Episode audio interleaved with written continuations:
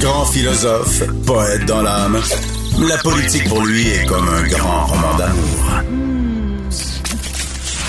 Vous écoutez Antoine Robitaille, là-haut sur la colline. C'est l'heure de notre segment Politique française. Une analyse complète de la politique française dans l'œil d'Étienne Alexandre Bourregard. Alors ne cédons pas à cela. Alors ils ne passeront pas. Alors moi je n'en veux pas. Le regard de Beauregard. Bonjour Étienne Alexandre Beauregard. Bonjour Antoine.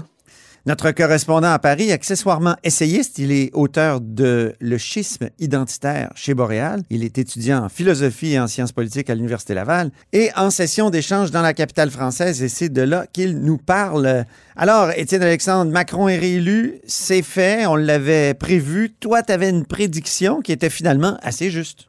Oui, oui, j'avais dit, à mon avis, ce serait... Euh 57-43. Finalement, ça a donné 58,5, 41,5. C'était pas peu près dans la même région, on s'entend. Oui. Bravo. Mais honnêtement, honnêtement, il faut dire que j'ai pas beaucoup de mérite parce qu'après le débat, c'était clair, comme on en a discuté la semaine dernière, que Macron s'était montré très supérieur à Le Pen, à la fois dans sa connaissance des dossiers, dans sa répartie, puis ce serait pas serré. Là. Il y avait des sondages qui donnaient 47-53, ce qui était ma prédiction précédente, mais en voyant le débat, je pense que tout ça a changé. Là. Oui. C'est une bonne victoire pour Macron, ça c'est clair. Puis euh, ça, marque quand même une espèce de segmentation du vote assez important. Oui, oui. D'ailleurs, les sondages étaient très justes. Hein. Les sondages ont prédit très exactement le résultat ou presque. Mais euh, ce qui nous permet aussi de voir les sondages, c'est la segmentation du vote, comme tu le disais. Chez les ouvriers, on voit que Marine Le Pen est à 67% tandis que c'est l'inverse chez les retraités. C'est Macron qui est à 67 Ah ça, oui. c'était pas exactement la même chose il y a cinq ans, hein, parce que Macron, il y a cinq ans, c'était la jeunesse, c'était le renouveau. Puis là, soudain, c'est peut-être l'effet pandémie, mais ça devient le candidat des vieux en masse. Ah bon? Oui, oui, pa- parce que c'est un peu le choix de la stabilité aussi. Puis ça, toutes les enquêtes le montrent. Ceux qui sont les plus réticents à ce qu'on peut appeler globalement le phénomène populiste, c'est les personnes âgées. Donc, il y a quand même une certaine cohérence là-dedans aussi. Là. Mhm. Surtout en Et France qui a connu des épisodes malheureux euh, dans le passé. Oui, oui, avec oui. le populisme. Euh, Et puis, euh, un autre truc qui est intéressant, c'est euh, dans la population active, soit les 25 à 59 ans, oui. Marine Le Pen surperforme de beaucoup, elle gagne presque. Là, on est à, à plus 53-47. là. Donc, on voit que Macron, euh, même si, ironiquement, c'est celui qui fait campagne pour retarder la retraite, c'est le choix des inactifs. Et par contre, le, peu d'actifs qu'il prend pour lui, c'est les cadres supérieurs, euh, ceux qui font beaucoup d'argent, mais qui sont évidemment minoritaires chez les salariés.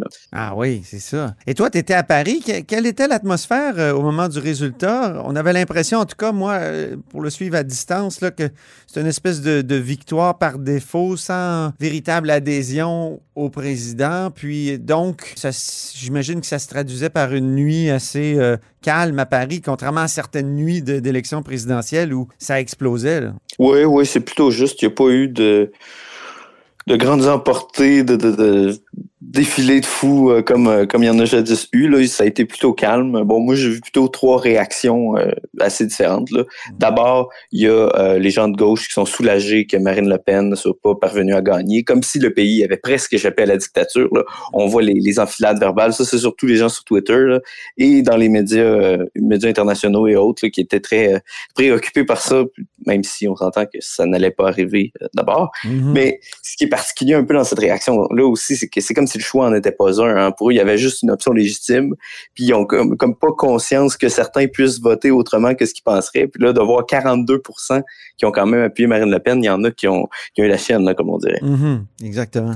On a Euh, l'impression que par rapport au père Le Pen, qui a fait 17% contre Chirac, il y a vraiment une montée de ce que, en tout cas, le président, le soir, euh, le président Macron, le soir de sa victoire, a appelé l'extrême droite. Là. Il y a vraiment une montée, mais on a l'impression en même temps que si elle a fait 42 Marine Le Pen, c'est que plus elle monte, moins elle est extrême, puis moins elle est extrême, plus elle monte. Ben c'est ça, non, tu fais bien d'en parler, Antoine, parce qu'il y a, il y a un vrai changement dans son discours. Là. Puis il faut dire que même sur les questions économiques, qui sont quand même aujourd'hui pratiquement le cœur du discours du Rassemblement national, euh, le père Le Pen, il était presque libertarien. Euh, Ouais. Tandis que aujourd'hui, Marine Le Pen est très étatiste, beaucoup plus qu'Emmanuel Macron d'ailleurs. Donc, euh, c'est ça, ils parlent pas pour le même monde exactement, hein. parce que euh, maintenant, le cœur du Rassemblement national, c'est le Nord-Pas-de-Calais, une région qui est désindustrialisée, qui était avant euh, plutôt pour le Parti communiste et pas pour le Front national de Jean-Marie Le Pen du tout. Là. Mhm. Donc, elle a vraiment un, un électorat type qui est différent. Et euh, c'est de cet électorat type-là que vient la seconde réaction dont je voulais te parler. Oui. À la télévision, c'était assez euh, surprenant quand même. On voyait, il y avait dépêché des, des journalistes à Hénin-Beaumont, qui est euh, une ville du Nord-Pas-de-Calais, justement, où euh, le Rassemblement national est à la mairie et où Marine Le Pen est députée. Donc, c'est vraiment un bastion pour ce parti-là. Et puis, elle, elle y a été euh, plébiscitée à 67% pour la présidentielle. Donc, on voit que c'est vraiment les terres Le Pen. Là. Ah oui. Et puis, on, on voyait des, des, dames qui étaient à la mairie lors du dévoilement du vote. Puis, ils étaient pratiquement en pleurs. Ils comprenaient pas que la France ait pu élire Emmanuel Macron. Euh, D'ailleurs, j'en ai, j'en ai sorti un extrait. Là.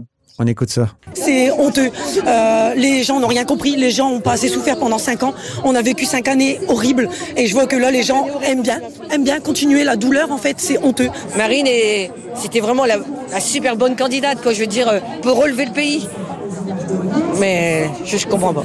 Alors, incompréhension. Comme dans tous les camps qui, qui perdent, hein, habituellement en politique, il y a des militants qui trouvent que c'est incroyable d'avoir perdu.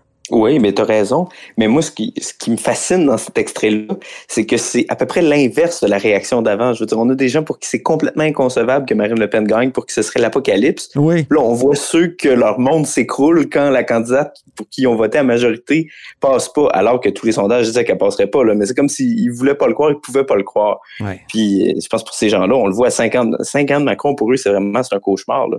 Puis, c'est-à-dire que souvent, il y a des, ces gens-là dans des régions plus pauvres qui ont vraiment un sentiment d'être ignorés ou directement méprisés par le président. Hein, parce que, Mhm.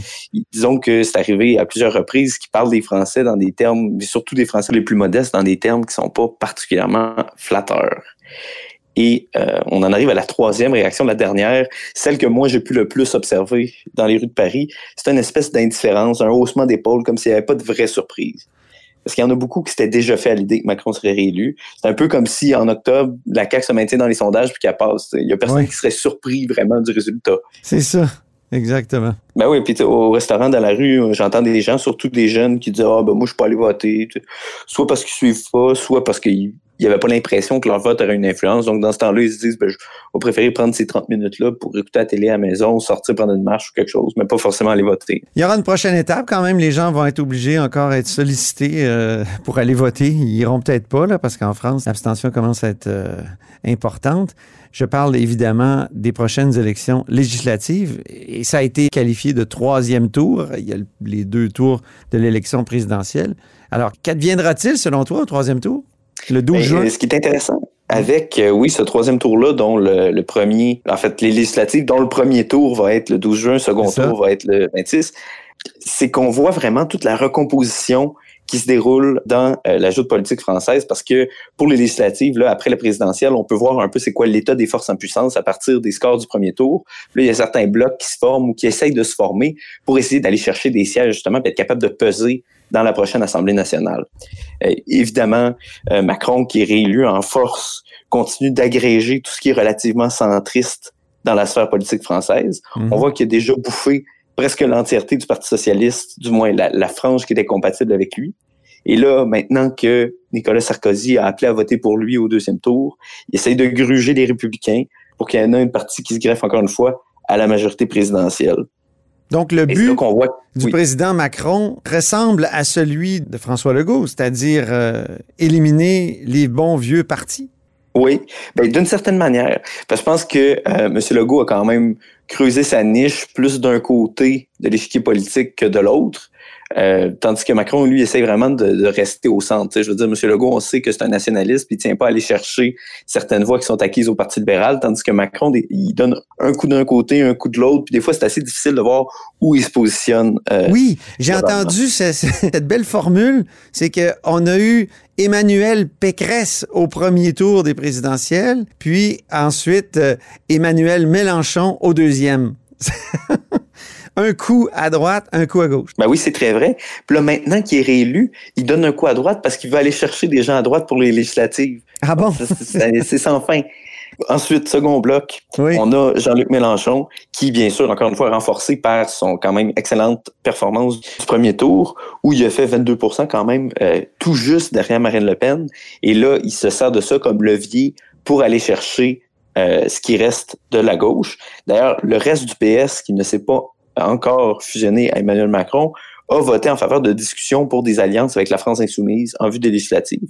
Puis il y a même une frange euh, qu'on pourrait dire woke des Verts, c'est-à-dire plus de gauche que écologiste à proprement parler, qui est favorable à une alliance. Donc si Mélenchon réussit son pari, il va en quelque sorte gruger tout l'ensemble de la gauche pour euh, en faire des satellites de son parti, la France insoumise. là. Mhm. Quant à Zemmour, maintenant, monsieur 7% Oui, mais lui, euh, il m'a quand même fait rire euh, suite au deuxième tour parce qu'il a appelé à l'Union nationale Oui. en vue des législatives. Encore une fois, certains termes hein, que les, les Français utilisent qui ne savent pas que ça a des significations pour d'autres.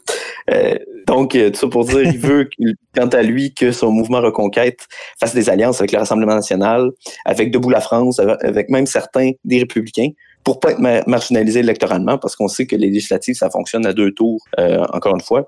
Donc, c'est le risque hein, de ne pas passer au second tour si on est déjà trop divisé au premier Oui. ce qui est arrivé dans son cas, n'est-ce pas? Euh, par contre, on peut noter qu'il y a une curieuse manière de se faire des amis quand même, Éric Zemmour.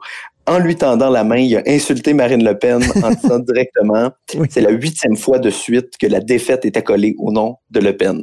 On a l'extrait. Hélas, hélas, hélas, c'est la huitième fois que la défaite frappe le nom de Le Pen. Je voyais cette défaite venir depuis des années et ce n'est vraiment pas de gaieté de cœur que je l'annonçais. C'est quand même incroyable pour quelqu'un qui a fait 7 seulement au premier tour. Oui, mais justement, il a fait 7% au premier tour et ceux qui ont fait 23% veulent rien savoir de cette alliance-là. Euh, on voit clairement que le Rassemblement national essaie de tuer Reconquête Éric Zemmour dans l'œuf plutôt que de s'allier avec lui puis de le laisser grossir. hein. C'est toujours le dilemme un peu des alliances. Oui. Et euh, en fait, il y en a plusieurs qui s'attendaient à ce que Marine Le Pen quitte la politique, ou au moins qu'elle prenne du recul, qu'elle laisse quelqu'un d'autre prendre la direction du Rassemblement national, si elle faisait moins que 45 Mais au contraire, le soir de sa défaite, quand même, elle a dit Ah, tout va bien, regardez, le Rassemblement national n'a jamais fait autant Ben oui. de, euh, de votes. Elle était comme Paul Saint-Pierre. Plamondon dans Marie-Victorin. Ah non, ben ça, c'est pas vrai parce qu'au moins, elle, elle a progressé. Il faut quand même lui donner ça. Mais euh, même le lendemain, euh, Jordan Bardella, qui est le président du Rassemblement national, disait Regardez, en cinq ans, on a fait 10% donc dans cinq ans, on va l'avoir parce qu'on va être rendu à 52 Donc tout ça pour Bon. dire c'était vraiment l'espoir dans euh, le camp du RN. Et puis, euh, mais ça se peut que ça leur nuise aux législatives, par contre. Oui, ben, on verra ça puis on va en discuter. Ça, c'est certain. Maintenant, je voudrais terminer sur une note littéraire. Toi qui es un grand lecteur, puis c'est une des premières choses que tu nous as dites quand tu nous as parlé de Paris. C'est formidable, toutes les librairies. Puis je, je, je, je bouffe euh, du papier. Dis-moi, qu'est-ce que tu as lu récemment? Puis en quelques mots, là, est-ce que c'était bon? Puis est-ce que c'est recommandable? Ben oui, Antoine, je vais te parler d'un livre que honnêtement, je ferais lire à tous mes élèves si j'étais prof de Sciences Po. Ah oui? Ça s'appelle L'illusion du consensus. C'est écrit par Chantal Mouffe, qui est, je crois, professeur de sciences politiques euh, marxiste, très engagée, mais elle dit quelque chose quand même de fondamental qu'on oublie trop souvent dans ce livre-là. Elle dit la politique, c'est avant tout un choix entre plusieurs options en conflit. Et Ouais. s'il n'y a pas de choix, il n'y a pas de politique. C'est ça. Surtout pas en démocratie, d'ailleurs. Et la confrontation, c'est la nature profonde de la politique, indépassable. Sinon, on fait pas de politique. Et ça, j'ai l'impression, il y en a, il y en a qui l'oublient trop souvent, tout simplement. Et Oui. ce qu'on appelle le Surtout consensus. ceux qui disent Ah, votre proposition divise les Québécois ou divise les Français. Mais c'est la nature de la politique que de diviser. C'est tout à fait vrai, ça. Ben exactement, parce que s'il n'y a pas de division, c'est qu'on a un espèce de simili-consensus qui est en fait un choix fait d'avance. C'est ça, exactement. Mais euh, comme tu le dis, il y en a certains qui maîtrisent l'art de faire passer leur choix pour des consensus qui sont inévitables, qui sont incontestables. Oui. Et là, quand c'est ton adversaire qui divise, ça veut dire que c'est toi qui as gagné. Je veux dire, tu pars quand même, disons, avec un, un avantage structurel sur ton adversaire quand ta proposition est vue comme consensuelle, alors que la sienne, c'est elle qui divise. Exactement. Donc, tu recommandes cette euh, On rappelle que c'est L'illusion du consensus de Chantal Mouffe. Chez quel éditeur? Euh, c'est chez Albin Michel, ça date un petit peu, je pense que c'est sorti en 2010-2015, en tout cas dans ces eaux-là, mais bon, moi, Mais ça vaut la peine. Parfait. Ah oui, ça vaut la peine. Merci infiniment, c'était le regard de Beauregard et on se reparle dans quelques semaines, assurément, Étienne Alexandre. Bon, ben, c'est parfait. Bonne semaine. Et c'est ainsi que se termine La Haut sur la Colline en ce jeudi. Merci infiniment d'avoir été des nôtres. N'hésitez surtout pas à diffuser vos segments préférés sur vos réseaux. Ça, c'est la fonction partage. Et je vous dis à demain.